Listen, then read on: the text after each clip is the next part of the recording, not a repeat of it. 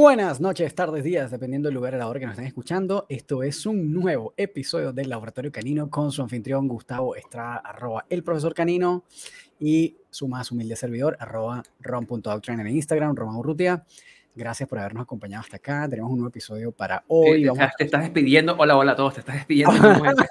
Gracias por acompañarnos al segundo 30 del podcast. Es como aloja, es hola y chao también. Ah, bueno, está muy bien. Está muy bien. Así que hoy no vamos a tener invitados, vamos a estar hablando nosotros puras tonterías. Bueno, no tonterías, no, cosas que a ustedes les pueden servir en verdad. Nosotros estamos conversando que de repente en esta conversadera, hablando entre nosotros, y de repente hay gente que no, que, tal vez esté buscando información y no la encuentra, que quiere leer cosas y no sabe qué, de repente quiere buscar eh, personas que le enseñen y no sabe dónde, así que vamos a... que justo, justo, justo, justo, justo, justo, justo hoy, mira, te lo, te lo mostraría, pero eh, estamos en Spotify y no te lo puedo mostrar, pero te puedo mencionar que... No, pero, pero espérate, acuérdate que vamos, también estamos en YouTube y se va a ver para los que estén viendo también. Bueno, pero igual tampoco quiero develar el nombre de la persona que dejó el comentario, pero había abierto una historia de Instagram de que quieres conocer y, en fin, en resumen, y una persona nos dejó la pregunta que en cierta medida motiva el podcast, bueno, no lo motiva, ya te veníamos con la idea, pero que tiene que ver con el podcast de hoy, ¿qué libros o DVD o papers recomiendas para alguien que quiere aprender? Ah, ajá, está buena la pregunta igual. Sí, yo creo que de eso podemos hablar o es lo que teníamos planificado hablar hoy, que es nuestro episodio número 30, titulado Referentes. Nos referimos a personas referentes, libros que recomendamos leer y o eh, personas que han sido nuestros mentores. Así es. Yo igual, oye, hoy decidí no instalar el micrófono porque me da mucho fastidio, además se hizo muy tarde, pero estaría bueno el momento para los aplausos, la maquinita de aplausos, episodio 30, weón, no puedo creerlo. Episodio 30, ¿verdad que sí? lo que pasa es que hay uno que es el 26, que es un episodio de cierre, entonces como que ah, bueno, es uno menos. No, pero el cierre igual estuvo simpático. Quienes no escucharon, quienes no han escuchado el cierre de la temporada 1 del año pasado, pásense por ahí el episodio 26 o 27. Exactamente. Sí, por ahí. Bueno, comencemos a darle a esto. Mira, yo creo que eh, eh, es, eh, y aquí es donde partimos con lo que les solemos preguntar a los invitados cuando inician, es cómo empezaron en adiestramiento que tiene que ver con esas personas que han sido nuestros referentes al inicio. ¿Sí? Donde sin duda yo creo que un referente para muchos de los educadores por lo menos los contemporáneos a mi generación, eh, uno de los referentes claves ha sido César Millán. ¿Sí? César Millán, que eh, algunos lo quieren, otros no lo quieren. Yo creo que hay muchos. Hay, hay, otros lo odian derechamente lo, y lo utilizan de, de, Es un meme para quienes están en contra de esto y para todos siempre está la foto del pobre. Él es mexicano, ¿cierto? Sí, sí, es mexicano. El pobre mexicano en. Pero bueno. Sí. Eh, aunque también hay mucho, hay mucho como, como mito en torno a eso, porque uno de los libros que yo estuve leyendo de César Millán tenía como todo un análisis estadísticos de las técnicas utilizadas, ¿sí? En donde, ¿De las técnicas utilizadas en general o las técnicas en las técnicas utilizadas en su programa hasta la fecha de la temporada del Dog Whisperer, del, del cantador de perros. Era oh, como un análisis estadístico en donde maravillosamente cosas como Pron Collar, sugerido por César, o eh, E. Collar, sugerido por César, ocurrían menos del 2%, 5-2% de los casos. ¿sí? Cero. Y el, el alfa roll era también como relativamente infrecuente. Sí, bueno, igual también que hay que tomar en consideración que cuando tú ves esos episodios donde llegó a usar alfa roll, estaba jovencísimo y estaba casi que empezando su, su carrera como figura pública, es decir, como que estaba muy joven. Las técnicas que utiliza ahora no son ni remotamente las que usaban en esa época. Es decir, él también ha ido como evolucionando en sus aproximaciones, independientemente de que, de que ahora lo veamos como desde otra mirada, de que bueno, tal vez esa técnica no era la mejor y ciertamente los alfa roll son absolutamente contraindicados, pero, pero bueno, también era una época en la que eso era más o menos lo que se conocía, ¿no? Y que, y que probablemente todos sabemos que en la historia de César no hay como una formación así, eh, como académica, formal, y, hay que tomar también en consideración que en esa época tampoco es que habían escuelas como de formación como hay ahora, que bueno, está StarMark. Claro. Está, Yo creo que, e, e, efectivamente hay que verlo todo en el contexto de su época, ¿sí? César Millán eh, es un referente porque es alguien que abrió como la, la sensibilidad a la educación canina, a la cultura, ya a la sociedad, a la gente, y oye, mi perro puede ser educado, que no es con mediciones de cámara y unos toques en las costillas, obviamente sabemos que no, pero que eh, la primera temporada del Encantador de Perros fue en el 2004. ¿sí? Estamos hablando del 2004, 2005, 2006. Es decir, estamos hablando de que muchas veces, y, es lo que, lo que a mí me hace como bastante ruido, eh, se critica a César Millán de algo que hizo hace 16 años atrás. Claro. Como hoy día, estar criticando lo que, hizo, lo que se hizo 16 años atrás es como, oye, probablemente no conozcas lo que se está haciendo hoy día, lo que ha sido la evolución de un educador como César en 16 años. Claro. Y además que, bueno, también si tú, eh, porque muchas veces también pasa esto, como que nada más te quedas con el programa, ¿no? Y bueno, el programa muestra unas cosas, pero él también tenía otros complementos que son, yo creo que incluso más interesantes que el programa, como los libros o como los shows. Que los shows trabajaban en vivo y ahí veías directamente lo que hacía y lo que no. Entonces, claro, si no tuviste la oportunidad, si yo no es que lo haya no es que yo haya tenido la oportunidad de ir a ninguno de esos, ¿no? Porque en verdad en esa época yo ni siquiera estaba interesado en el tema de la educación canina, pero... Yo espero en algún momento tener la oportunidad de tener a César de entrevistado en el podcast. bueno, quién sabe, de repente llegamos para allá. Pasa que ya es una figura tan, tan pública que está como complicado. Pero bueno, este, lo que sí es que, eh, que ciertamente, no solo que no es el mismo personaje, sino que sus técnicas también han cambiado en el tiempo, como toda persona evoluciona, pero que también el material complementario, como los libros y como los shows, yo siento que de verdad cuentan una historia completamente desconocida de las personas que solo ven la cara de los capítulos, de lo que muestran las cámaras en los shows. Entonces, y además bien interesante. Y en general, cuando tú ves más el discurso eh, que tal vez lo que hace o lo que no hace, eh, muchas cosas tienen sentido, eh, muchísimas cosas encajan. Entonces, bueno, no sé, por ejemplo, tú ves toda esta, esta, como esta postura de, bueno, un guía tiene que ser calmado y asertivo al mismo tiempo. A mí me parece súper acertado eso, porque cierto. Totalmente, totalmente. Eh, es como alguien que, bueno, tienes que poner límites, no tienes que ser agresivo, tienes que ser calmado. Como, es como una cosa que además cualquier líder eh, en general, humano también, es lo que buscaría, como una persona que sea asertiva, pero que se maneje las cosas de manera calmada. Eso me parece que es un consejazo, por ejemplo, y todavía lo mantiene como parte de su, de su credo, por decirlo así. Esta otra cosa a mí, a mí me ocurrió, yo creo que esta anécdota es interesante poderla agregar. Me ocurrió que había recomendado en una publicación de Instagram acerca de em, un libro de César, ¿sí? O, o, estudiar algo de César. Y evidentemente esto genera como una suerte como de efecto donde la gente va y te escribe de, oye, ¿por qué estás recomendando César? Y bueno, más allá de los haters que hubo, con comentarios haters que no tuvieron respuesta, eh, sí hubo una persona como muy interesada en conocer, o sea, como, oye, pero ¿por qué lo estabas recomendando? Y le comentaba, porque no nos podemos quedar solo con lo que ocurrió en el show.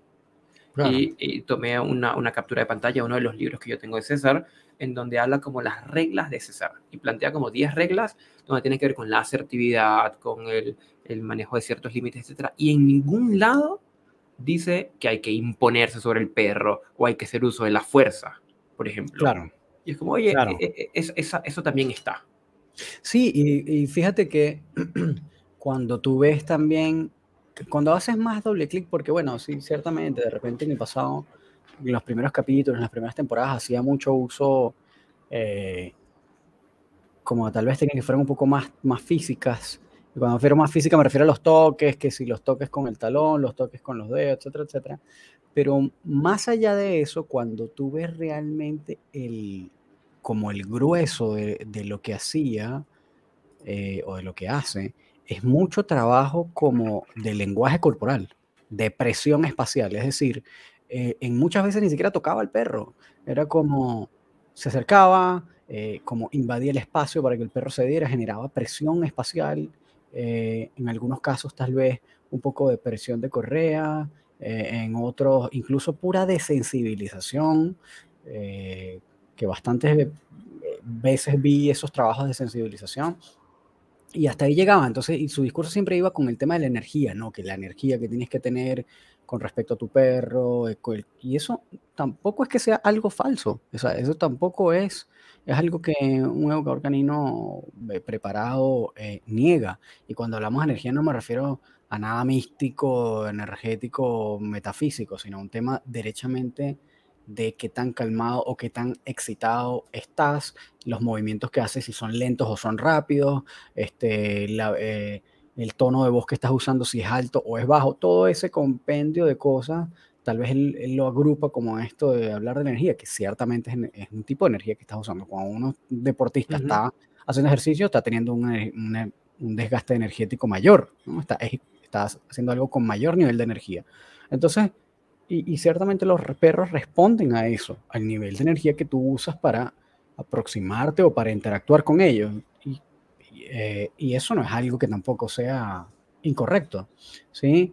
Eh, de hecho, bueno, eh, dentro de la lista de los libros recomendados que tiene la IACP, que es la Asociación Internacional de, Caninos, de Profesionales Caninos, está un libro de César Millán con Melissa Joe Peltier, que se llama Caesar's Way, ¿no? el camino de César. Em, Creo que es el que estoy haciendo referencia, que luego se le ha traducido como las reglas de César. Ah, ya, claro, este en inglés es The Natural Everyday Guide to Understanding and, Correcting Common Duck Problems, que es como la guía eh, natural para entender y corregir problemas de comportamiento comunes, ¿no? Eh, y Pero antes de entrar a los libros, porque bueno, igual seguimos hablando de César, sí, em, ¿Te parece si mencionamos otro, otras personas que han sido como referentes en el área, por lo menos para nosotros? Sí. Sí, bueno, obviamente nuestro, yo creo, y esto no es un, no es un, eh, no es un misterio y tampoco hay por qué ocultarlo, la mayoría de los, de los referentes en mi caso son educadores caninos balanceados o que por lo menos eh, no descartan el uso de herramientas o de aversivos en cierta medida. Pero bueno, también tenemos otros que son completamente for free o, completamente positivistas que siento que su trabajo igual es fantástico.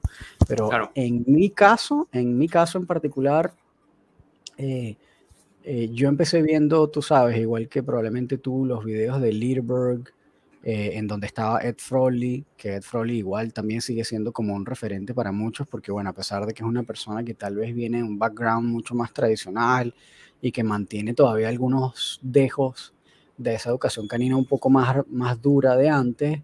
Igual fue un señor que a pesar de la edad que tiene, que ya es un tipo bastante mayor, eh, logró dar el paso y evolucionar a, un, a una educación canina eh, más balanceada. Tal vez tenga algunos elementos de compulsión un poco marcados, pero sigue siendo todavía un tipo que igual trabaja con premios, igual trabaja con refuerzo positivo bastante y que tiene como un criterio súper claro de lo que hacer y de cómo hacerlo, sin, además, eh, sin quitar los 40 años de experiencia que tiene ese viejo. Sí, sí, y aquí yo creo que es importante porque seguramente muchos de los que vamos a mencionar nosotros hoy, Román, eh, algunas de las personas que lo escuchen dirán, oye, no, ¿cómo voy, a, ¿cómo voy a seguir a César si César está tan funado, tan...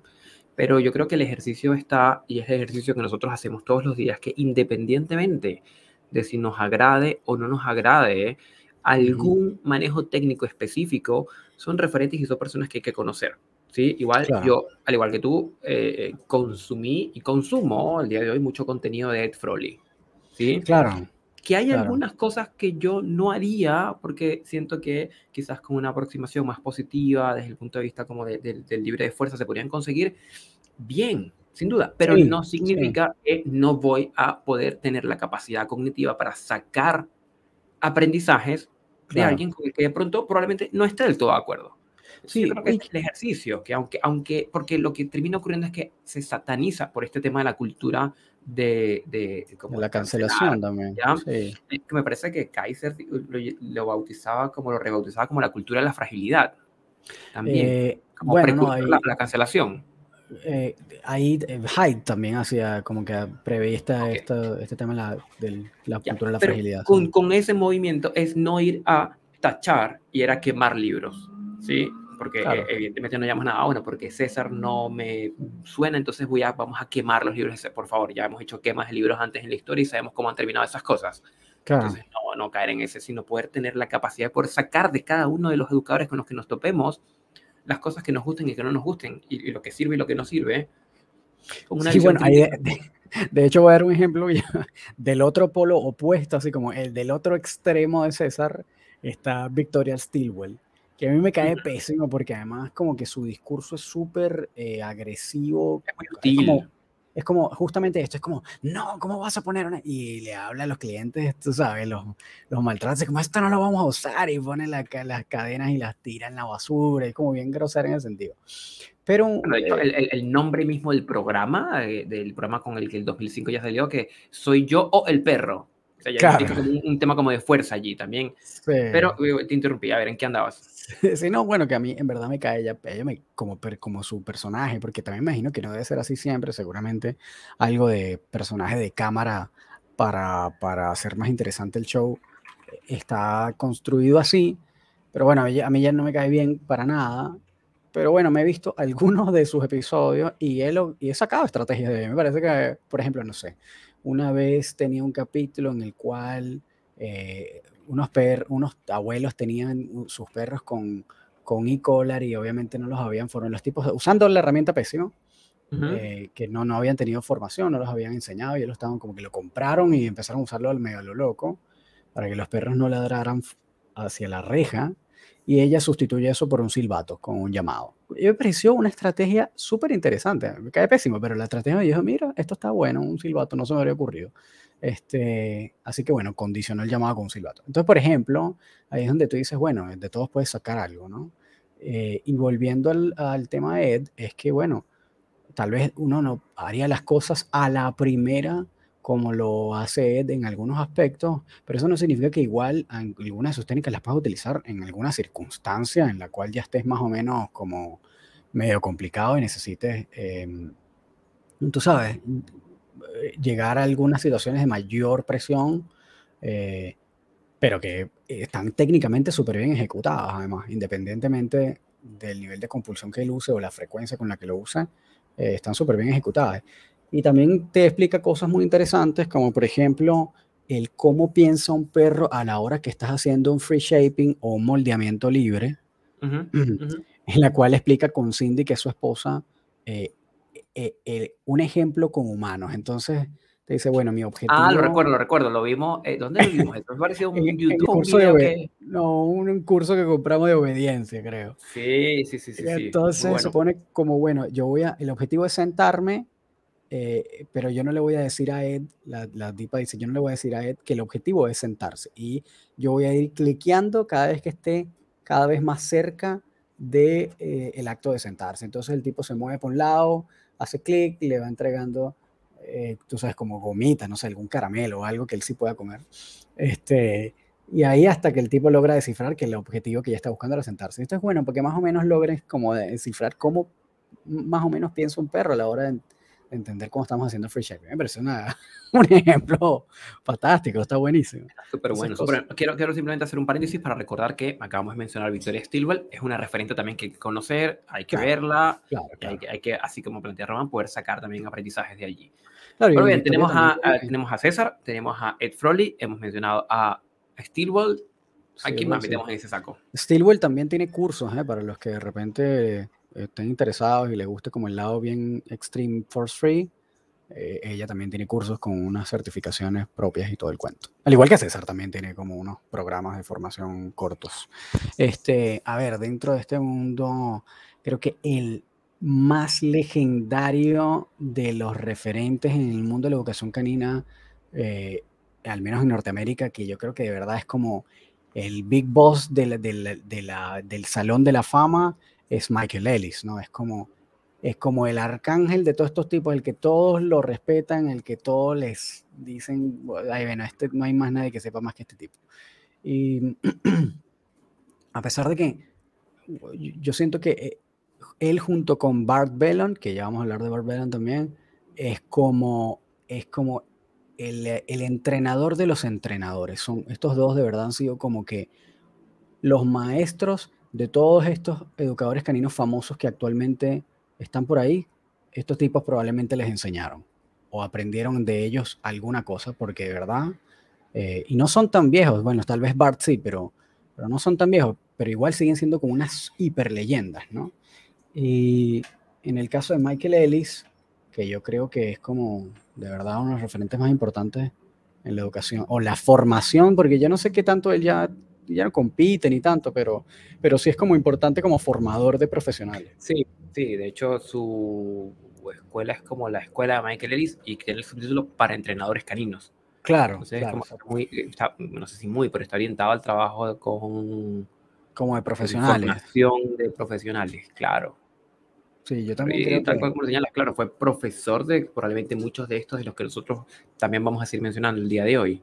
Sí, Michael Ellis, eh, bueno, es un, es un, educador profesional que está ubicado en, creo que es en Santa Rosa, está en Estados Unidos, en California, si no me equivoco.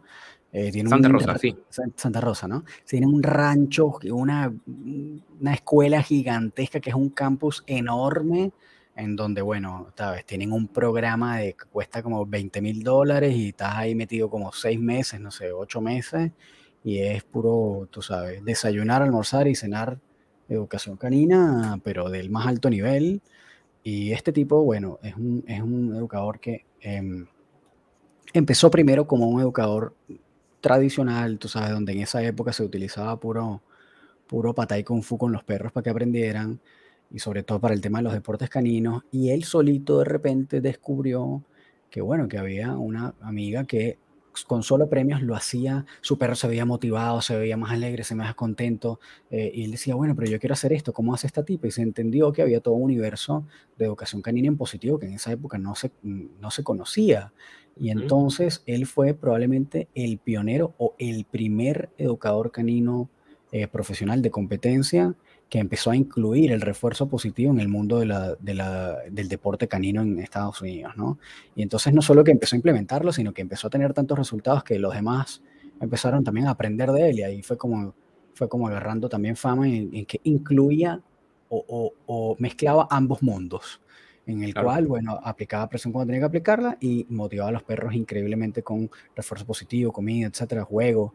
Eh, y claro, yo creo que de ahí es donde parte su, su, su legado, ¿no? Porque además como fue el primero de que tal vez empezó como es justamente esto de mezclar ambos mundos. Y él mismo cuenta que pasó de un extremo a otro, que pasó de un tipo que decía, no, esto, eh, sabes, hay, hay, que simplemente ejercer presión cuando descubrió el, el, el, tú sabes, el poder de la comida, el refuerzo positivo, dijo, yo no quiero hacer otra cosa que no sea refuerzo positivo, como que no quiero entrenar a mi perro con otro método, y en algunos momentos se empezó a tocar con ciertas limitaciones y dijo, no, bueno, tal vez tenga que aplicar un poquitito o simplemente ir balanceando una con otra. ¿no? Claro, hacer, hacer una mixtura. En el fondo es como seguir la, los cuatro cuadrantes, los famosos cuatro cuadrantes del condicionamiento operante.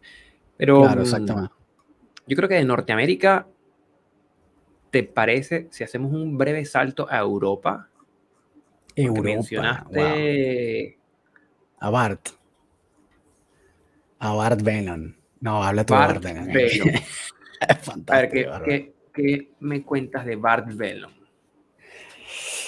No, te voy, a dejar ese, te a dejar ese espacio a ti de Bart, porque yo sé que el trabajo de Mira, Bart yo no, yo no, yo no he, es decir, yo o sea, Bart Venom igual es un educador canino de años eh, muy reconocido, está en el hall de la fama de la IACP. Eh, y yo no lo he seguido, o sea, mi sesgo formativo es más norteamericano. Sí, sí el mío también. Y, yo he consumido mucho más Norteamérica. ¿Ya? Y es más o menos recientemente donde empiezo con los europeos. ¿Ya? Y es allí donde, déjame ver dónde se me fue Bart Bellon, eh, bueno, Barbelón ha sido, es un referente, hay que estudiarlo, hay que conocerlo. Él tiene un sistema eh, que se conoce como Nepopo, ya que en esencia eh, se traduciría o se referiría como a negativo, positivo, positivo, haciendo referencia a un manejo particular de consecuencias, en un aprendizaje como bien específico.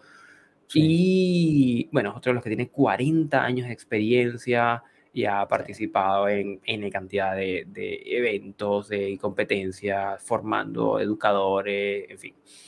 Y sin duda es alguien que hay que seguir, hay que seguir eh, la gente que estudia, eh, o la, no la gente que estudia, pero quienes, quienes logramos como entrarnos un poco a entender el sistema Nepopo, entendemos que eh, es una, una, vía como bastante interesante para educar.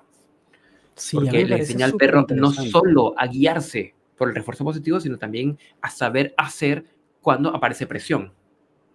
Exactamente, exactamente, exactamente. A mí me parece brutal el, trabajo de Bart, porque además, este, bueno, tú sabes, Bart eh, eh, es, un, es un pionerazo, Bart, en, muchos ámbitos, porque además Bart también fue de los primeros que empezó con el desarrollo de collares electrónicos eh, y que además después...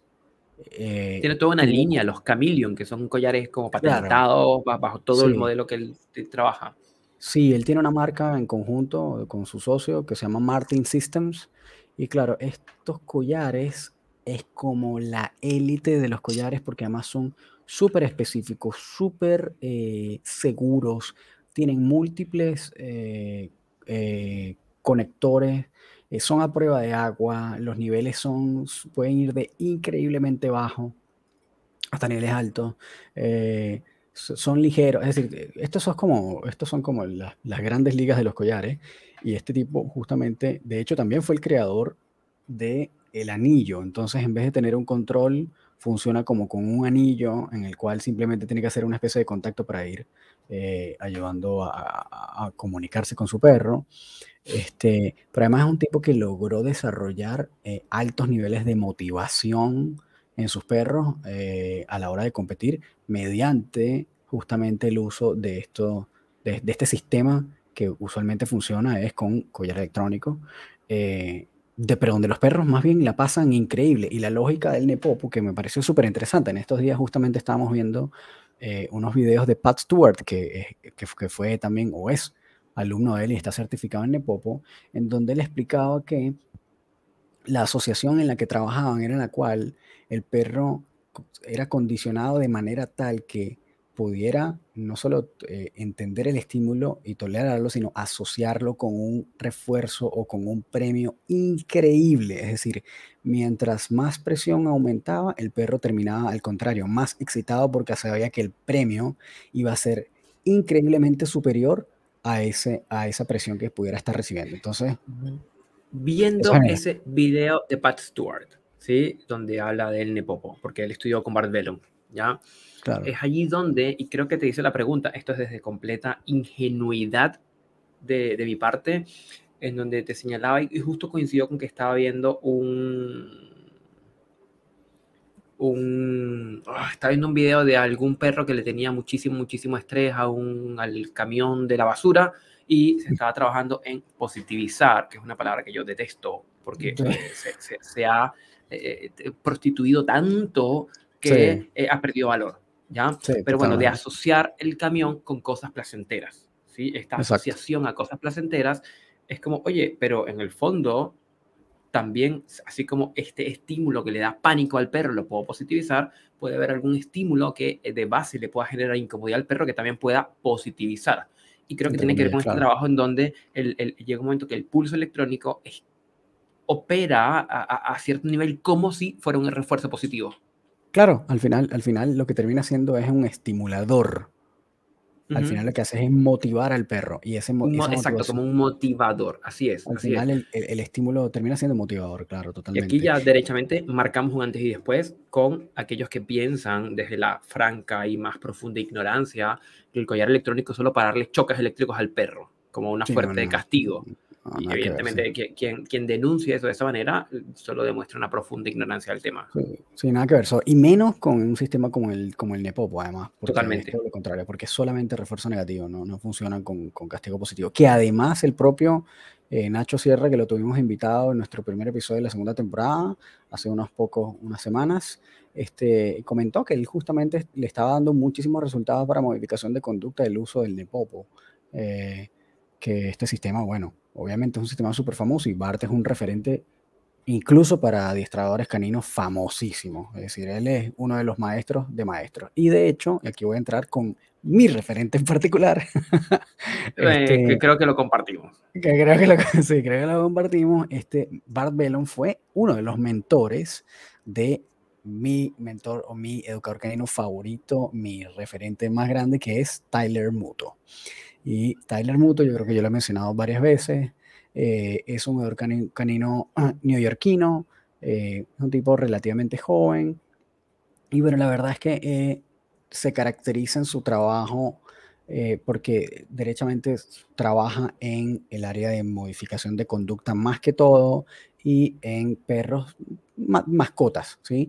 La, diferencia aquí es que la gran mayoría de los educadores caninos que hemos mencionado antes son educadores caninos que tienen una, una base profunda en perros de trabajo o perros deportivos. Y más bien en el caso de Tyler es un tipo que siempre ha estado desde el principio en eh, la educación canina como le llaman, comercial o, para más, de mascotas, ¿no? No, de perros de trabajo ni deportivos. Em, y a mí lo que me parece en el caso de él es que él es como el perfecto ejemplo de un educador canino balanceado de verdad, verdad, y donde hace como el ejercicio todo el tiempo de ser lo más balanceado posible. Cuando me refiero a esto, es que trata de buscar todas las alternativas que sean como bien customizadas para ese perro, dependiendo de lo que ese perro realmente necesita. De repente eh, eh, se da cuenta que si de repente, tú sabes, no necesita aplicar un aversivo para nada, lo usa como de manera súper sabia, como manera, con un timing espectacular, de repente incluso se busca como vías bien creativas. Entonces yo he visto casos en, por ejemplo, dice, bueno, si este perro está teniendo un tema de reactividad, eh, no responde al agua, eh, qué sé yo, o de repente no le quiero poner ninguna herramienta porque tal vez es muy sensible. Y entonces una de estas vi, una en la cual el, estímulo para interrumpir el comportamiento del perro era lanzar una revista al piso.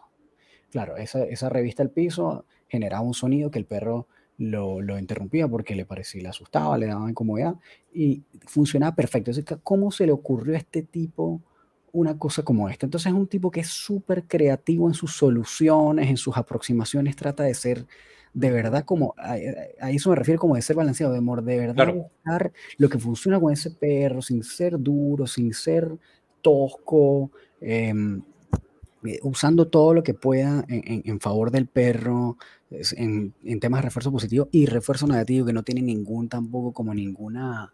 Em, como ningún prejuicio ante, ante el uso de herramientas o de, presiones de diferente tipo o castigos, incluso si es necesario, pero que los usa como con mucho tino. Es un tipo que tiene de verdad como una sensibilidad con, como muy alta de qué hacer y cómo hacer y cómo ingeniárselas para resolver problemas, ¿no?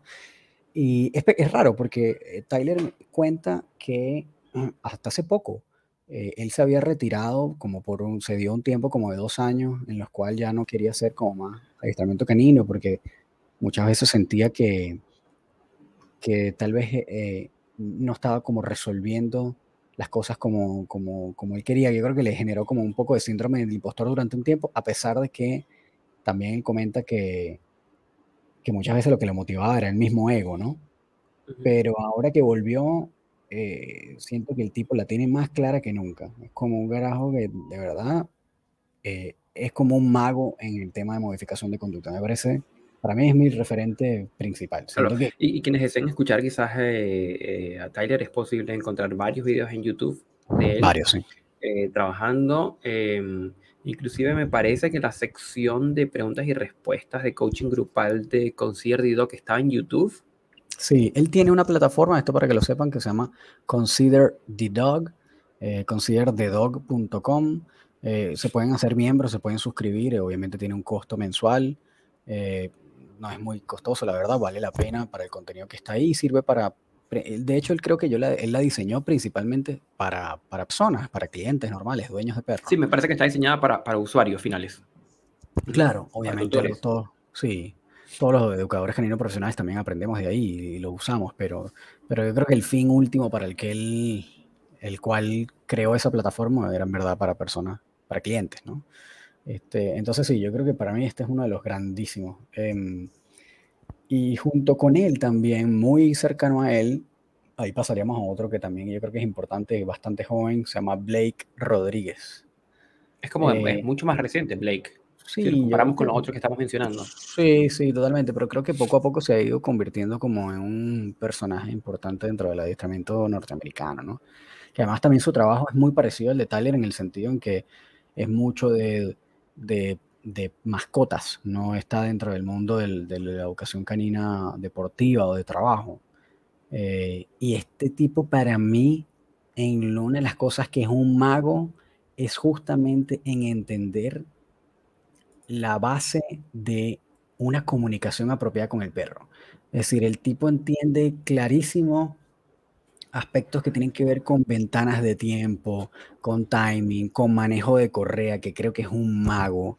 Y, y otro punto que me parece fundamental, del que me parece muy bueno, es que él tiene un sistema de socialización bien peculiar en su centro, que por cierto, siempre hablo con Carlo, Carlo Origi de Perú, saludo para Carlos si está por ahí y llega a escuchar este episodio, que por cierto también, shout out, tiene un, un podcast con Melissa Vélez eh, recién, que está bien interesante, se llama Bark the Truth, para que lo quieran escuchar, Bark the Truth en Spotify, que por cierto el primer episodio es con, con Gustavo, está bien bueno el episodio y van a escucharlo, shout out para ellos dos. Y yo siento que el, el trabajo de Carlos, una vez se lo comenté, que él tiene, el, el, centro en el que trabaja tiene como una forma de socialización muy parecida a la de Blake, en donde ellos tienen a los perros, van estudiando el lenguaje y tú sabes, van como arbitrando pero poco, como que tratan de intervenir relativamente poco, tienen como unos, unos varillas, unos bastoncillos donde van de alguna manera como imponiendo límites físicos de vez en cuando, pero muy interesante. Entonces yo creo que Blake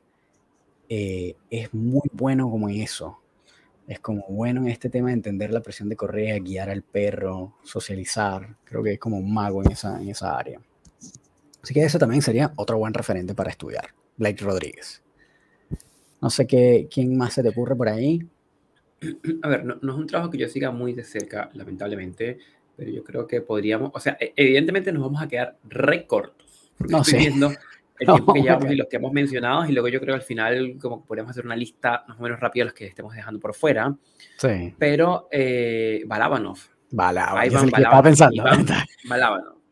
pero yo no, yo no, a, decir verdad, no, no he como adentrado mucho, sé que es un referente, sé que hay que estudiarlo, hay como algunas cosillas que estaba como aproximándome, pero evidentemente hay, hay, hay otros, no sé si tú conoces un poco más de, de, Yo, yo, he estudiado lo que he podido. Has escuchado de los podcasts de él también. Sí. Él, tiene un pod, él tiene un podcast que no tiene tampoco mucho tiempo, que se llama Train, igual que su programa, que se llama Train Without Conflict.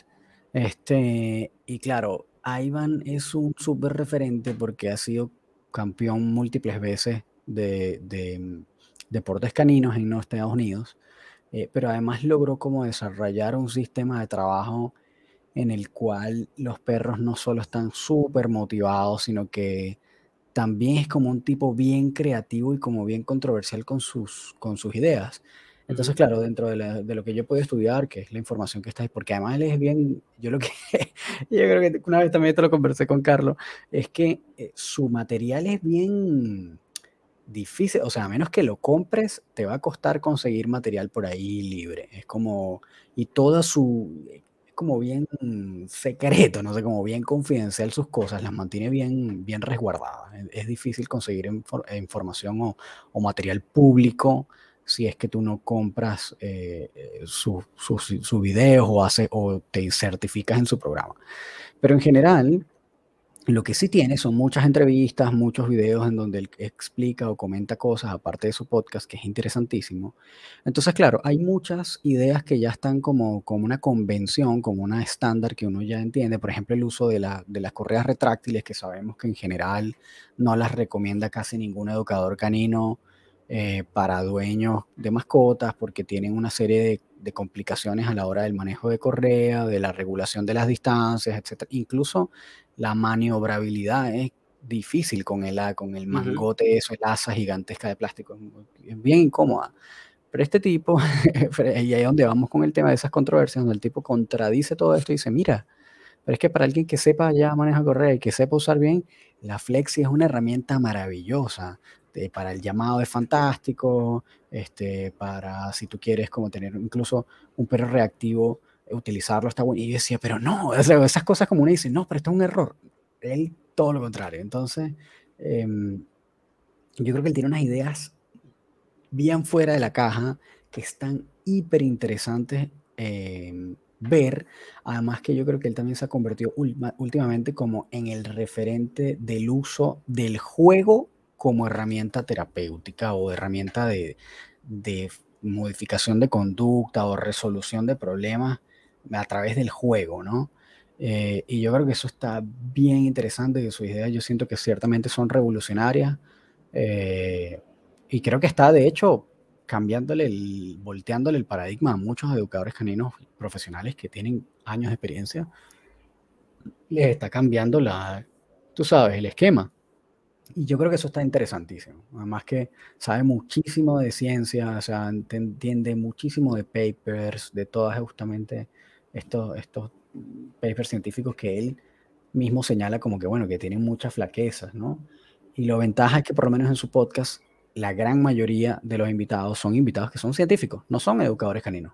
Son personas que tienen que ver con el mundo de la ciencia, el mundo de la educación, eh, perdón, de la, de la, psicología, de la etología, eh, de la biología. Entonces, está muy interesante los que puedan, que escuchen fluidamente inglés eh, les recomiendo que escuchen ese podcast que se llama Train Without Conflict. Eso está buenísimo.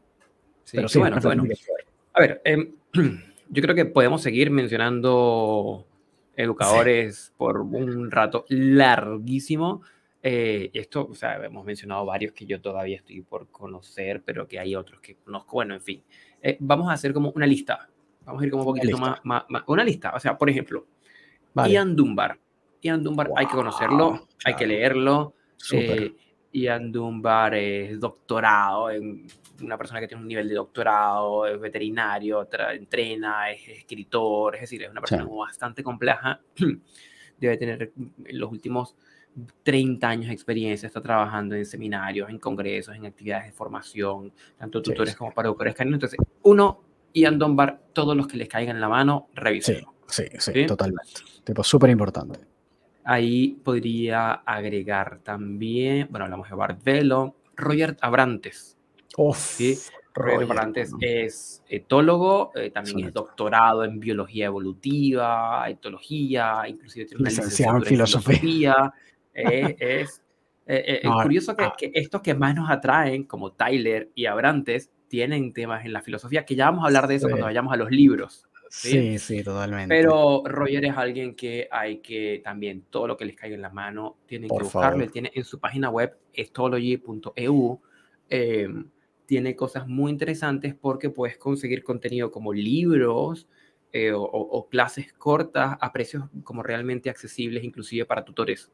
Sí. Y, y creo que, es alguien que hay, que hay que conocer hay que conocer y hay que estudiarlo y, creo que tiene unas ideas interesantísimas para agregar. Muy, muy. Para mí este es otro de los grandes referentes. Yo de hecho estoy haciendo un curso de él y está increíble. De verdad que es un tipo maravilloso. Roger Abrantes es un, toda una eminencia.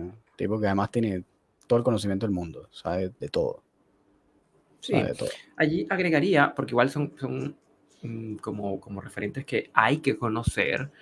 Eh, Zach George es uno donde también sería como interesante. Eh, bueno, él es más que todo de YouTube, está como más en, la aproximación como más positiva, pero también tiene como unas ideas interesantes.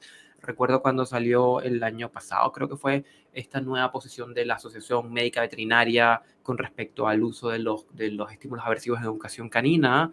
Eh, George hizo un YouTube súper largo donde iba como paso a paso, como señalando eh, los pros y los contras del statement, y me parece que tiene una aproximación balanceada en su aproximación, a pesar de que su trabajo es muy positivo.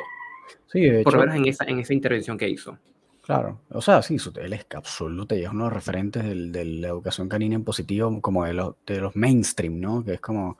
Y de hecho, este yo creo que es, es, si no me equivoco, el educador canino de YouTube más influyente del mundo desde hace unos cuantos años. Es el tiempo. O sea, de verdad que tiene el como el campo en YouTube completamente acaparado. Es, y de verdad que sus su materiales está muy bien hecho, está la videografía, como que está muy bien hecho, muy bien hecho. Es como bien profesional su, el material. Sí, sí, entonces sí, estaría bueno también ver cosas de Zach George.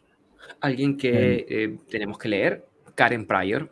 Sin Por duda, favor. su famoso libro No mates al perro, no, sé cómo será traducido en el castellano, es Don't Shoot the Dog. Don't Shoot the Dog, claro. ese. Em, no sé cómo lo tradujeron en castellano, pero es algo así como que no lo mates, enséñale. Exacto. que fue eh, Es algo que es necesario. Es como, es como para, para, para, tutores como para educadores. Sí, sí, sí. Ese es un libro fundamental. Fundamental. Karen Pryor. Está quedando por allí. No, hay un montón. Ahí, por ejemplo, está Mike Chicayo, eh, que también es, es, un educador canino force free, especialista en agresión. Este es como probablemente el educador canino especialista en agresión más famoso y más respetado probablemente del mundo en la especialidad de agresión. Eh, un tipo que de verdad hay que estudiarle. Tiene un, curso, de hecho, que tú estás cursando, Gustavo, tiene un master course en, eh, especializado, especializado en agresión. Increíble. Yo vi un seminario de él, me pareció fantástico. Es un tipo que verdad tiene muchísimo conocimiento y un manejo increíble.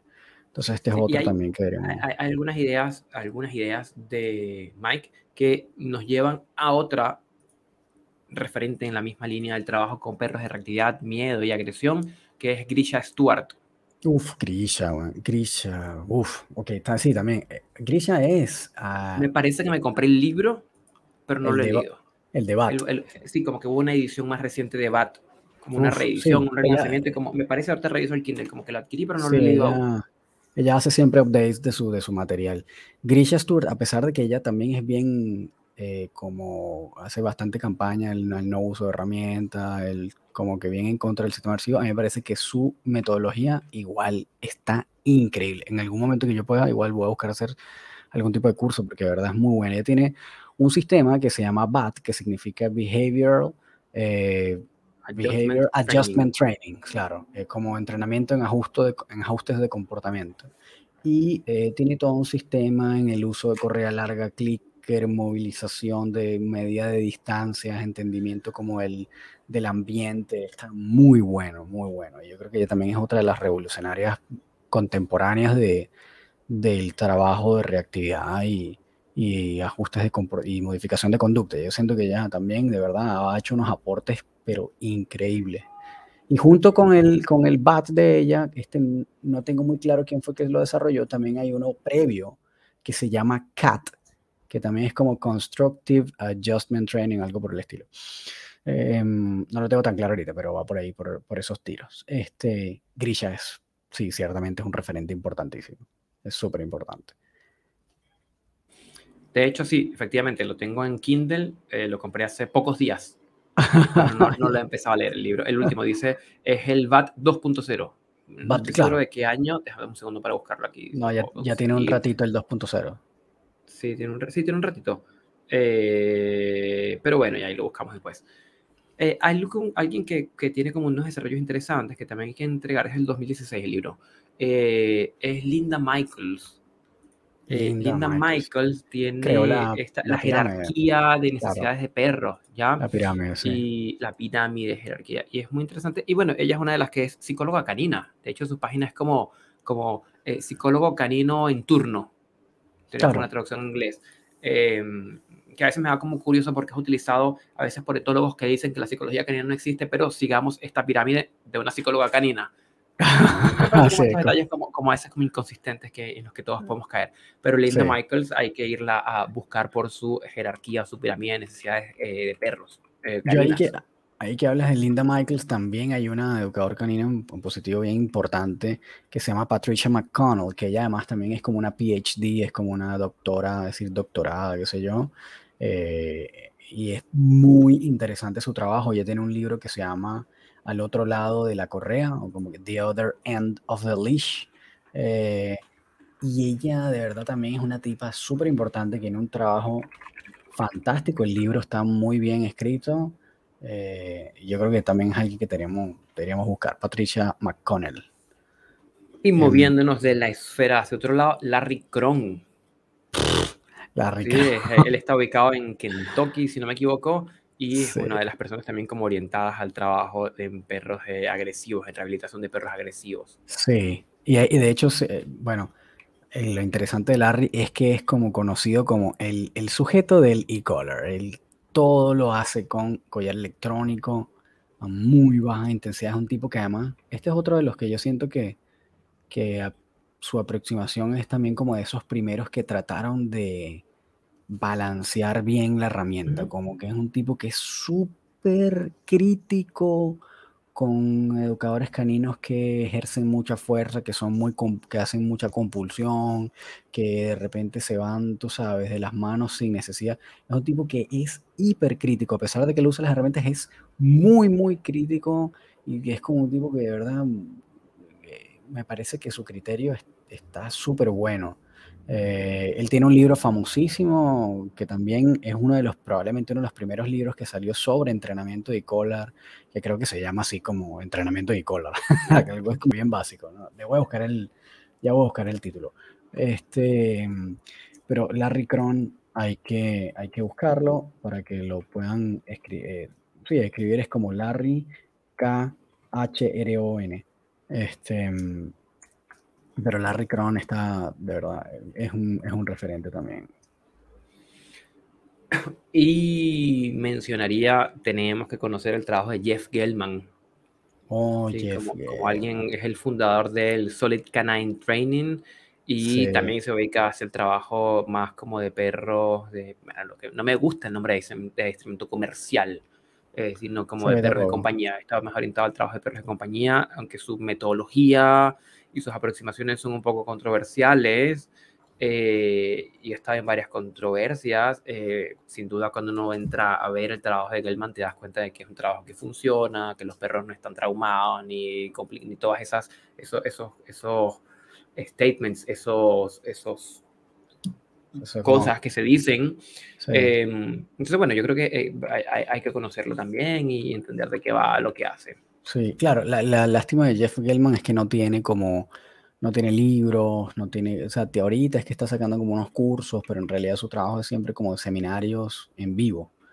Eh, entonces, como que, bueno, lo que sí tiene es mucho material en YouTube a los que quieren ver, ¿no? Y lo interesante, a mí lo que me parece muy interesante ahí tenemos nosotros un, ah, claro, es que recién empezó con la, ya te iba a preguntar, nosotros sí tenemos algo de él, pero es que recién empezó con la academia, y bueno, estamos nosotros como adictos comprando los cursos en, en preproducción.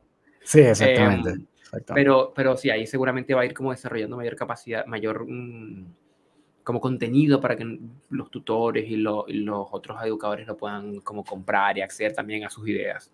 Sí, a mí lo que me parece que, que está bueno de él es que el tipo no tiene pelos en la lengua y dice las cosas como son, como las piensa. Ah, eso, eso, eso sí es de verdad no tener pelos en la lengua. Y de verdad que él es yo creo que de los pocos que son tan claros en ese sentido y que, y que uno siempre necesita también tener como referencias de un polo para poder entenderlo. Y él es como uno de los que justamente marca también como una, como una línea de trabajo que tú puedes identificar claramente. Y entonces, me parece que eso está buenísimo. Hay necesario que existan personas de ese tipo. El libro de Larry Cron se llama Todo lo que necesitas saber sobre el entrenamiento con e-collar. Es un libro que también hay que ver, hay que, hay que leer. Hablando de libros que leer, Román, ya tenemos casi una hora. Vamos a hacer una revisión. Bueno, se nos están quedando, estoy seguro que se nos están quedando cientos de personas por fuera. estoy de los libros que leo y ya, ya, ya veo que hay varios que se nos quedaron por fuera, pero es parte de la educación canina, no podemos morderlo todo. Quien diga que todo lo sabe, hoy mucho cuidado. Eh, entonces pasemos a los libros, ya que los libros tienen la facilidad de que en plataformas como Kindle, como Kindle, perdón, como Google Libros, como PDF, etcétera, como que podemos conseguirlos y, y con más facilidad lo puerto en la mano que un curso de, no sé, Tyler Mood, en fin. Claro. Em, Libros, libros, libros, libros más recientes. Voy a pasar por mi lista de libros de, de los que tengo en Kindle, no los que tengo en físico, porque yo empecé hace rato. Yo empecé creo que antes de que el Kindle fuera Kindle. tengo libros en físico.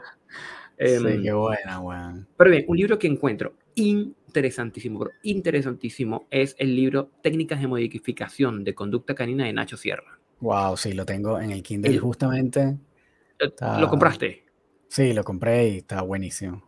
Está buenísimo, Nacho. habla desde el vínculo eh, cómo funciona el cerebro del perro, el temperamento, la influencia de la genética, y luego va como con detalle de cómo es el aprendizaje no asociativo, el aprendizaje asociativo, el modelo Rescorla-Wagner de condicionamiento clásico, es decir, como que entra a un nivel de profundidad, pero desde el clicker, em, presión activa, presión pasiva, está, pero interesantísimo. Está muy bueno, está muy bueno. Nacho, ¿verdad? bueno, Nacho que decía, no, no lean, lean menos libros y toquen más perros, yo estoy de acuerdo, pero este libro hay que leerlo. Pero este libro hay que leerlo, este libro hay que leerlo. ¿sí? Está muy bueno. Desde, desde, un sesgo mío, por, por, una, por una formación más reciente, el libro de Marcos Díaz Videla de Antrozoología eh, para la, y la relación humano-perro, lo encontró súper interesante porque describe con bastante detalle el cómo nosotros, los humanos, nos vinculamos con los perros. ¿Ya? El por qué nos vinculamos, el por qué humanizamos, las ventajas de la humanización y cómo, eh, en el fondo, si uno tiene la suficiente capacidad de, sacar de allí, eh, es posible como encontrar maneras de cómo tenemos nosotros que modificar nuestra forma de vincularnos con los perros para ayudarle a producir cambios en el comportamiento. Oye, Porque muchos de los que hemos hablado están orientados a el trabajo con el perro. Claro, sí, sí, sí, totalmente. Este es un trabajo con el humano, con el tutor. Sí, porque Marcos es, es, psicólogo, trabaja como psicólogo, entonces tiene todo este sesgo de psicología y desde la concepción de familia multiespecie entrará, eh, vamos a decir, como a analizar todo, la interacción, bueno, todo lo que es la, el vínculo. Si de verdad alguien quiere saber de vínculo, tiene que leer este libro. Es que es lo que te a preguntar. Que ahí que estás mencionando eso, eh, porque a mí me interesa. ¿Este libro está en Kindle? ¿Se puede descargar o comprar en Kindle? Este libro está en Kindle, Antrozoología y la relación humano-perro. Porque, ¿sabes? Ese es un punto que yo creo que de verdad se sabe poco, se habla poco. Muchos, esto es lo que decíamos con Eugenio, ¿no? Que muchos hablan de esto, pero en realidad nadie lo sabe cómo describir muy bien, como que definirlo es complejo. Entonces yo creo que si estos tipos se han metido de lleno a tratar de investigar solamente ese fenómeno como una cosa, como casi que su carrera, pues hay que, hay que por lo menos echarle una ojeada, ¿no? Claro. Sin duda, sin duda. Por ahí tengo en el Kindle, bueno, sin duda para todos los que tienen perros con ansiedad por separación o, con algún problema asociado a la ansiedad por separación, el libro está, el libro tratando la separación, la ansiedad por separación en perros de Malena y Martini es muy bueno. Es un libro más orientado a educadores. Claro, es, esto educadores y cómo llevar como una intervención más que para tutores. Sí, es completamente para educadores. Pero está este bien, bien, bien interesante. Sí. Bueno, que ese es otro referente. Malena de Martini es la ah, experta en ansiedad por separación. Que se titula, no encuentro aquí, es de Pat Miller, que se Cuidado con el perro. Eh, también tiene que ver como eh, soluciones positivas para los, los, problemas de comportamiento por el lado de la agresión. ¿ya? Pat Miller, sí. De los Coppinger, eh, Perros. El libro que se titula, no, tengo aquí el título completo, no lo puedo rescatar, pero el libro de lo, del Coppinger. de Rey. Ray Es muy interesante porque es la evolución de los perros y todo el trabajo que se hace con perros. Rey hizo un em, trabajo yo recomiendo así a ojos cerrados El perro doméstico del compilado y la edición que hizo James Serpel, que es un compilado de estudios que van desde los efectos en el comportamiento de las variables genéticas, prenatales, perinatales, postnatales, educación y, y de ahí en adelante. Ya relación de las personas, de la personalidad de los individuos con sus perros, o sea, cómo influye la personalidad en el comportamiento de los perros, es una revisión que a su momento fue, eh, yo creo que la más exhaustiva de toda la data científica a la fecha de la publicación del libro. Eh, y a mí ese libro me fascina. Es un libro denso para leer porque constantemente se está haciendo menciones a estudios científicos, entonces es un poquitito denso, pero está interesantísimo. Que es un tipo importantísimo, además.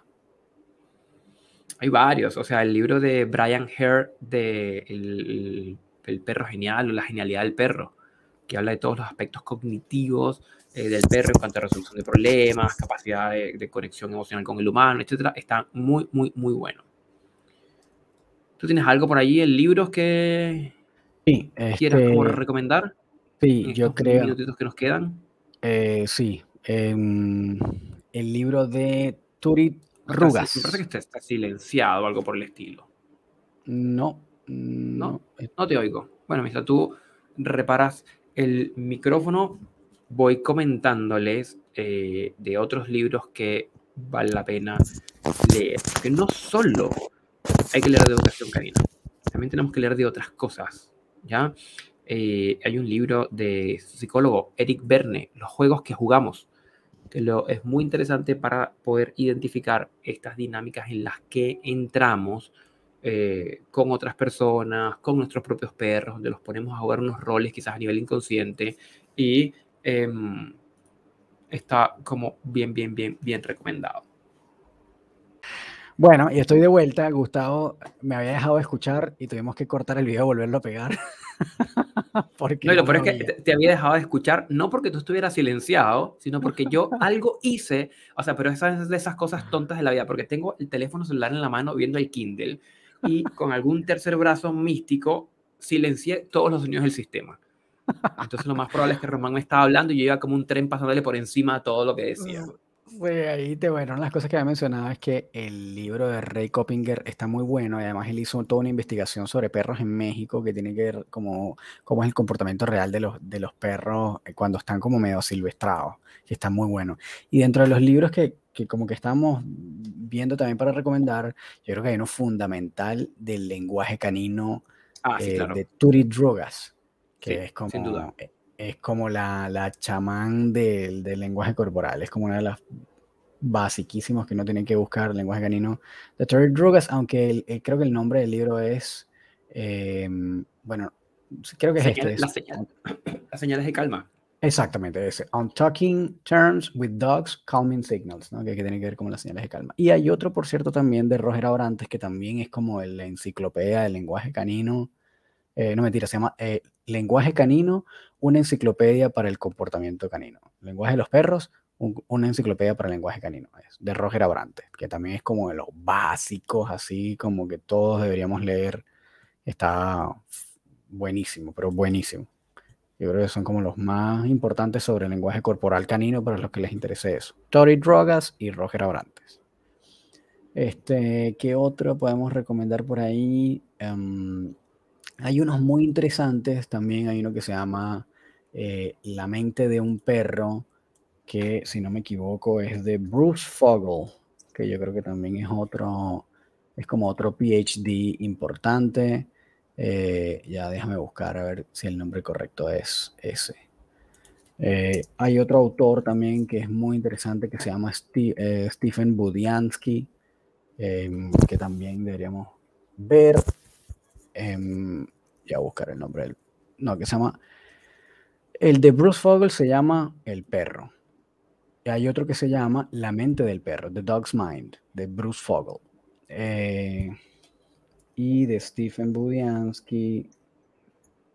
También está bien bueno. Se llama La verdad acerca de los perros. The Truth About Dogs. Ese también. Stephen Budiansky. Ese creo que también es, esos dos son también buenos. Este, ¿qué otros podemos recomendar por ahí? Hay como bastantísimo para leer. Hay un montón, sí. Ah, bueno, no, espérate. Faltan unos que son fundamentales para los que ya sean educadores caninos o etólogos o que estén estudiando, que es súper importante, que son los libros de Steven Lindsay.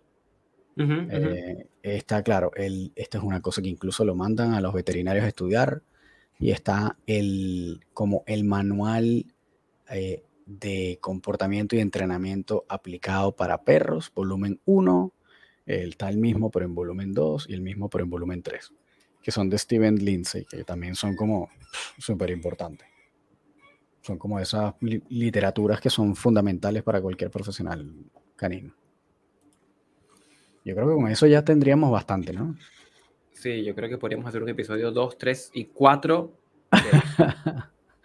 sí, sí, totalmente.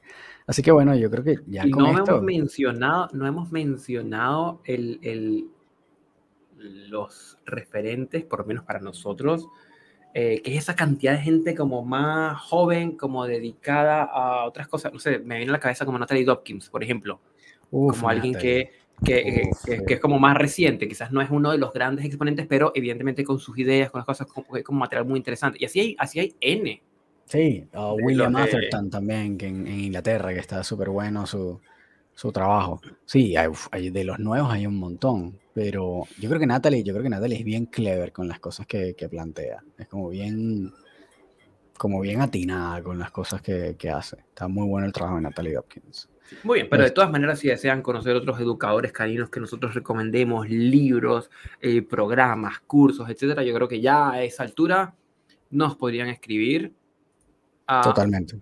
Bien sea por el Instagram, Instagram mm, arroba laboratorio canino podcast o al correo electrónico laboratorio canino podcast arroba gmail.com o nos pueden escribir en una vía mucho más directa a través de nuestro Instagram personal en rom.dogtrainer o en mi Instagram arroba el profesor canino. Así es, muchísimas gracias por habernos escuchado hasta acá, una hora completa hablando tonterías de bueno, no tonterías, pero hablando de referentes, mentores, libros, es una parte importante, pero bueno, gracias por haber escuchado hasta acá. Eh, espero que nos sigan escuchando, escríbanos, coméntenos, denle a suscribir a la campanita del, del, YouTube y por supuesto si nos pueden seguir por Spotify, si nos pueden recomendar, es lo mejor que pueden hacer para nosotros. Eh, pásenle este podcast a sus amigos, a quienes crean que les pueda servir de algo, compártanselo. Y bueno, nada más que decirles que muchísimas gracias por haber llegado hasta acá y nos vemos entonces en el próximo episodio. Que estén súper, súper bien, como siempre. Cuídense. Chao, chao. Chao.